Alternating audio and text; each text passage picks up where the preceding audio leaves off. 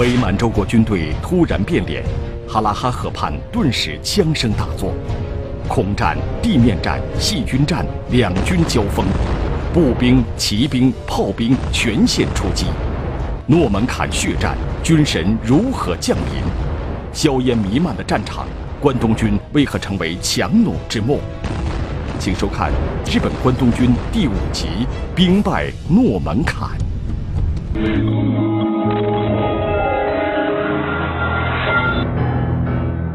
诺门坎地区现位于内蒙古自治区呼伦贝尔盟中蒙边境。相传，康熙年间曾因有一个诺门坎喇嘛在此传经布道而得名。这是一块半草原半沙漠的空旷荒原。除了哈拉哈河东岸水草肥美外，基本上都是干旱的沙地，植被非常稀少。然而，这样荒凉的土地怎会如此诱人？为什么这一次伪满洲国军队会突然开枪？蒙古和伪满洲国的边境冲突又为何会引发日苏两国之间的一场大战呢？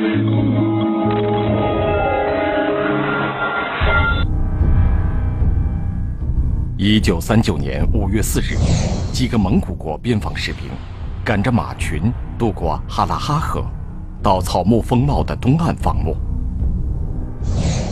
马群刚刚过河，就碰到了伪满洲国巡逻部队。蒙古兵并不在意，虽然双方对这片草场的归属存在争议，但往年他们也常到东岸放牧，对方往往睁一只眼闭一只眼，并不较真儿。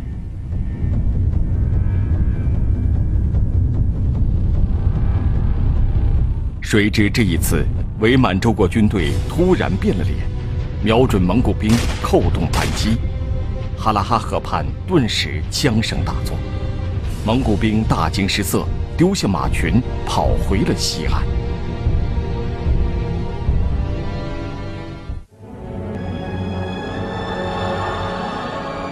下令开枪的是伪满洲国兴安北警备军的一个中尉，他万万想不到。这一枪将引发苏蒙日满十几万人马历经四个多月的诺门坎血战。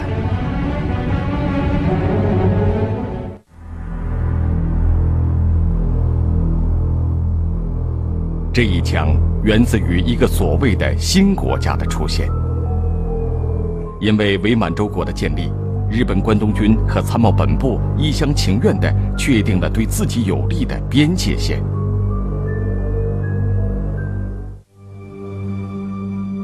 一九三九年四月二十五日，日本关东军司令部向各部下发了满苏国境纠纷处理纲要，允许各部队在边境地区按自己的判断划定最终国境线。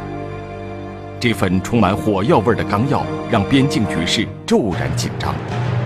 不到十天，诺门坎就响起了枪声，发生了前面的一幕。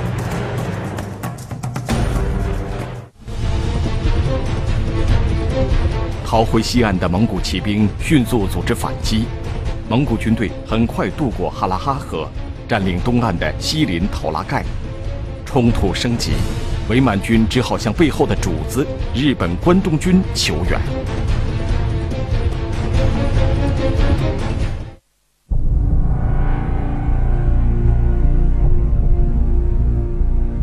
距离诺门坎一百八十公里的海拉尔。驻扎着日本关东军第二十三师团，师团长小松原道太郎接到求援电报后欣喜若狂。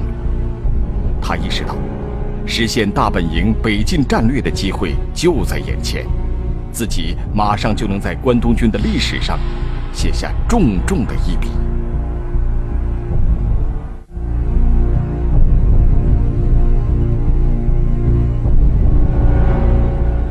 日本关东军总部马上命令二十三师团出兵干预，并派出《满苏国境纠纷处理纲要》的作者、关东军作战参谋石正信到前线指导作战，借机将事态扩大。一只无形的黑手伸向了驻扎在诺门坎的苏蒙联军。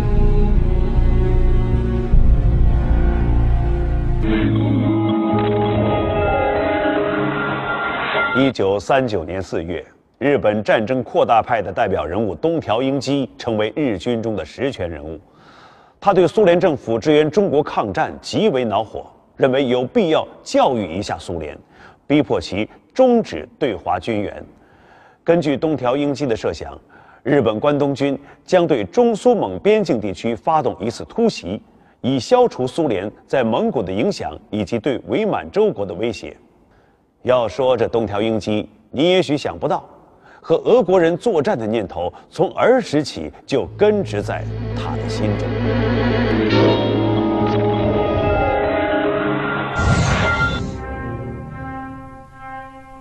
东条英机出生在一个军阀家庭，他的父亲东条英教早在1894年的中日甲午战争期间，就担任日军大本营参谋。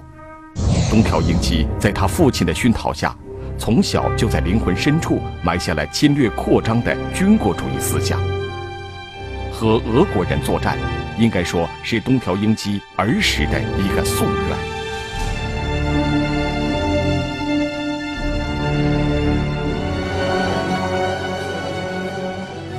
就在东条英机掌握日军实权之后的第二个月，针对苏联的诺门坎战役就爆发了。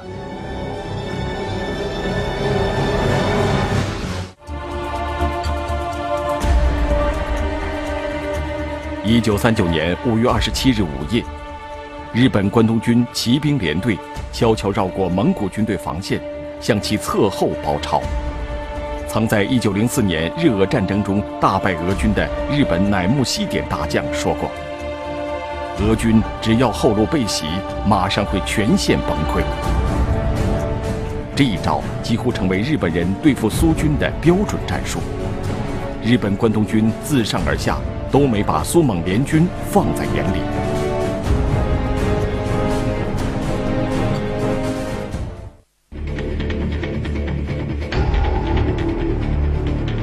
第二天拂晓，迂回到敌后的关东军骑兵联队，惊喜地发现了毫无防范的蒙古军队骑兵司令部。果然，关东军轻易地就端掉了蒙军骑兵队的指挥中枢，一切都像预想的那样顺利。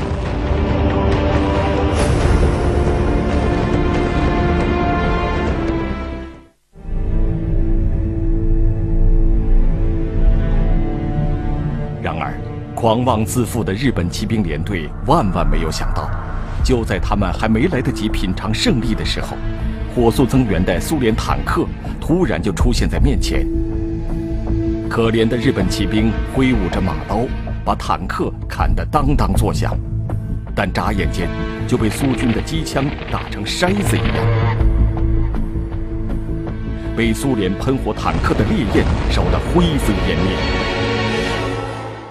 日本关东军骑兵联队全军覆没，第一次诺门坎之战就这样草草收场。骑兵联队的覆灭让小松原师团长为自己的轻率感到一阵后怕，而关东军司令部并没有怪罪于他，而将问题归结于日军准备不足。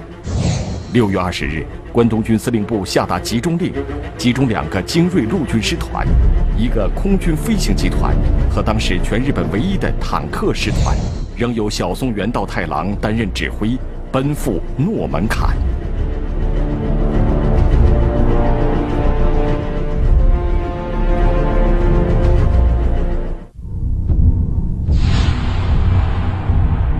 苏联方面。斯大林敏锐地觉察到，这是日军在试探苏联的态度和实力。诺门坎事件必须放在战略高度妥善解决，必须要给日本关东军雷霆一击，彻底打消他们侵略苏联的企图。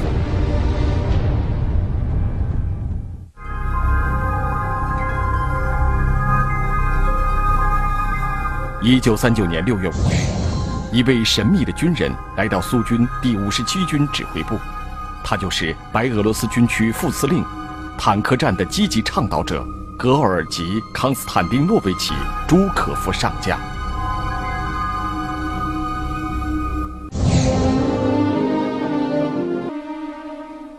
朱可夫，一八九六年生于卡卢加州一个贫苦家庭，一九一五年入伍参加第一次世界大战。十月革命后加入布尔什维克，在苏联国内战争中崭露头角。他是装甲战争理论的积极拥护者。二战中，他成为苏军二号统帅，被斯大林视为救火队员。他被世人奉为军神，为反法西斯战争做出了不可磨灭的贡献。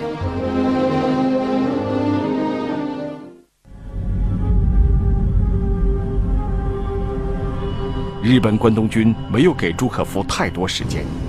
六月二十七日四时，一百四十架日本战机对苏军塔木斯克机场发动偷袭，击毁苏军一百二十七架飞机，使苏军一时失去了制空权。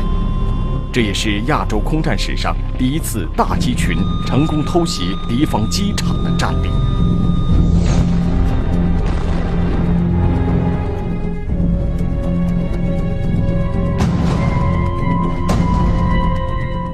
接着，日本关东军得意地走出了第二步棋。几天之后，他们带着秘密武器，悄悄潜入哈拉哈河上游，将十几个金属桶里的液体倒入河中。那些液体充满了鼠疫、鼻疽等烈性传染病菌，河水完全被污染。执行任务的，就是臭名昭著的七三幺部队。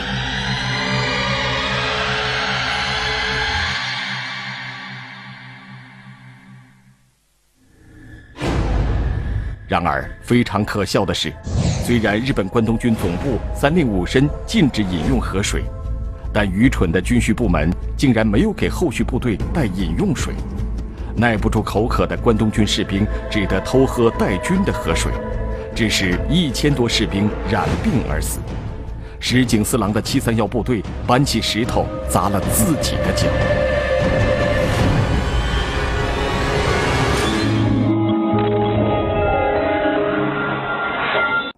第一次诺门坎之战让整个事件迅速升级，成为关乎日本和苏联两国战略走向，进而改变历史走向的重大问题。日本是否会选择北进战略呢？而此时的苏联已经对德国希特勒在中东欧咄咄逼人的行动顾虑重重。因此，在诺门坎与日本关东军这场较量的胜负，意味着苏联今后是否有可能面临东西两线同时受敌的局面。小小的诺门坎竟然承载了如此重大的历史分量，往日宁静的草原即将变为硝烟弥漫的战场，一场现代化战争即将拉开帷幕。那么，谁又将主宰？这场决定生死的大战。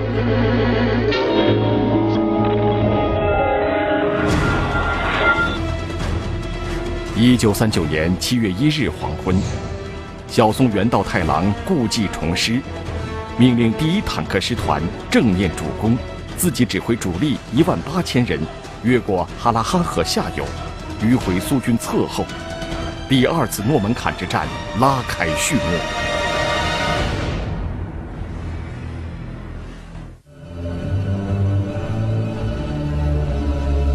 由于苏联空军元气大伤，空中侦察减弱，小松原的偷袭部队一直摸到苏军侧翼的巴音察山才被发现。防卫侧翼的仅有蒙古军队两千余人，他们身后就是朱可夫的指挥所和苏军的重炮阵地。小松原大喜过望。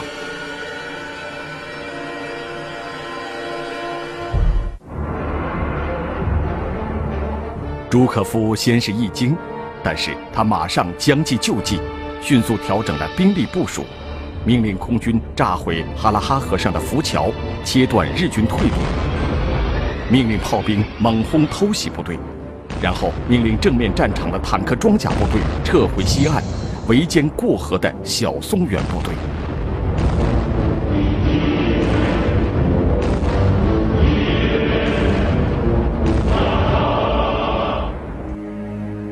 刚刚攻下巴音察山的日军，还没有来得及喘口气，就遭到猛烈炮击，寸步难行。炮声刚停，就听到坦克的隆隆轰鸣声，没有重武器的日本关东军步兵哪里是苏军坦克的对手？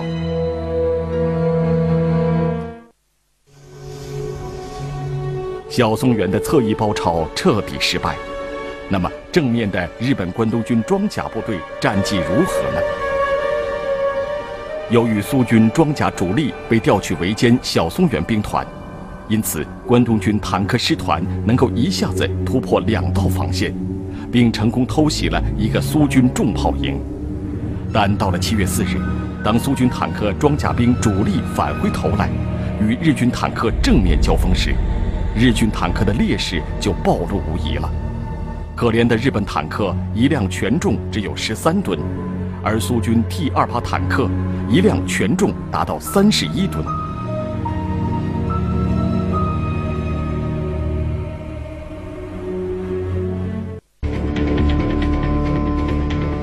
在坦克大战中，有的苏军坦克甚至懒得开炮，直接开着坦克将日本坦克撞翻后碾压过去，日本坦克的焊接钢板就会像火柴盒一样粉碎。苏联坦克兵戏谑地给日本坦克起了个外号，叫“小土豆”。打到黄昏，日军第一坦克师团损失大半，残余的小土豆只好借着一场突如其来的沙暴狼狈逃窜，从此再没有敢重返战场。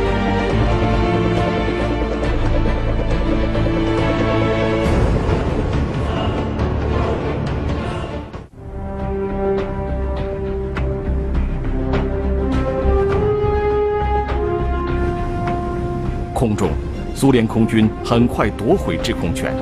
他们在战斗中率先采用了十分先进的四机双组空战队形，击落了多名日本王牌飞行员。苏联空军飞行大队长斯科巴里辛更是创造了空战史上的奇迹。他不仅迎面撞落了一架敌机，而且还带着受伤的战机安全返回机场，机身上居然还挂着敌机的碎片。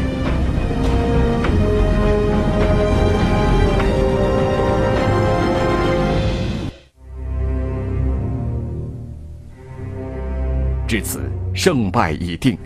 虽然日本关东军不甘心失败，又发动了三次大规模夜袭，但每次夜晚夺回的阵地，白天就在苏军强大的炮火中失去。小松原道太郎进退两难，终于在七月十二日盼来了关东军总部停止进攻的命令。第二次诺门坎之战以关东军失败而告终。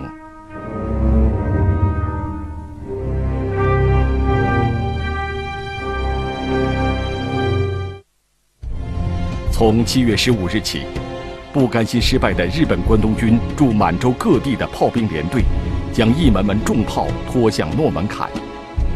既然步兵、坦克兵都不是苏军的对手，看来只有在炮战中一决雌雄了。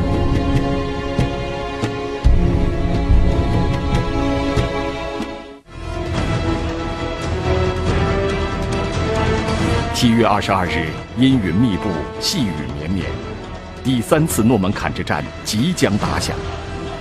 日本关东军几万人马潜伏在哈拉哈河东岸，按计划，他们将在炮兵袭击后发起冲锋。可左等右等也没有动静。原来日军炮兵因为下雨无法开炮，趴在水里的步兵开始骂娘。忽然，空中响起了炮弹尖利的呼啸声。日军步兵满以为是自己的炮兵开火，正要欢呼时，却见无数颗炮弹落在自己的头上，炸得日军步兵鬼哭狼嚎、哭爹叫娘。至此，他们才明白是苏军的炮兵向他们开了炮。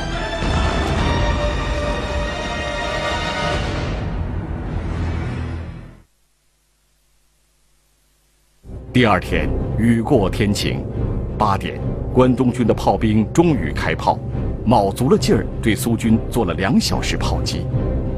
关东军炮兵还从来没有进行过如此奢侈的密集炮击。眼看苏军炮兵没了动静，炮兵司令内山少将兴奋得手舞足蹈。两小时就快到了，观察哨传回信息，炮击效果不佳，苏军主力正在重建炮兵阵地。内山少将急红了眼，果断决定延长炮击一小时，务必消灭苏军重炮。然而，就是这个决定，却要了日本步兵的命。十点整，埋伏在前沿的关东军步兵按计划发起冲锋。他们已经被苏军炮火折磨了几个月，终于盼到了今天。可他们刚刚迈上高地，无数炮弹就在四周炸响，士兵们没处躲、没处藏，被炸得哭爹喊娘。难道这是苏军的圈套吗？可仔细一看，炮弹却是来自身后的内山炮群。原来关东军从没进行过大规模的步炮协同演练，内山少将临时决定延长炮击，兴奋之余却忽略了通知一线步兵推迟发起冲锋的时间。内山的一个过失，使冲上苏军阵地的日军第一攻击梯队，在短短几分钟内就葬送在自己人的炮火中。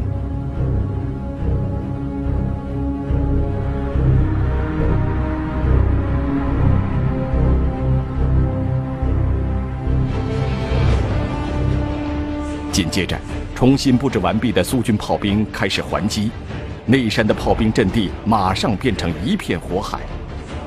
炮战一天，日军打出炮弹一万发，苏军打出炮弹三万发，可朱可夫还有二十万发炮弹的储备，日本关东军却已经是弹尽粮绝，炮兵已成废物。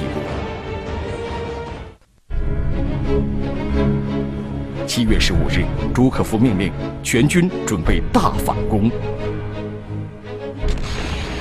八月二十日，总攻开始，万炮齐鸣，苏军士兵高喊“乌拉”，在坦克的带领下冲向日军驻守的各个阵地。朱可夫显示出了作为指挥官的强悍作风。九月三日，日本关东军接到东京大本营急电。命令停止一切战斗。原来，苏德两国在八月二十三日签订了苏德互不侵犯条约。眼前的敌人苏联突然和自己在欧洲的朋友签订了和平条约，而前线的关东军此时已经元气大伤。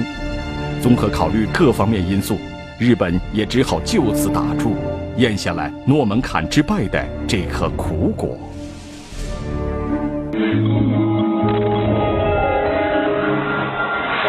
四个月的战斗，日本关东军九个连队全部葬送在了诺门坎，全军伤亡五万四千人以上。一九三九年九月七日，梅津美治郎正式被委任为关东军司令。梅津美治郎上任后，当务之急便是重建和加强关东军。那么，这个新的司令官是否能让关东军起死回生呢？请继续收看第六集《最后的疯狂》。诺门坎战败，日本关东军羞愧难当，复仇大战一触即发，邪恶军团如何上演最后的疯狂？请收看《日本关东军》第六集《最后的疯狂》。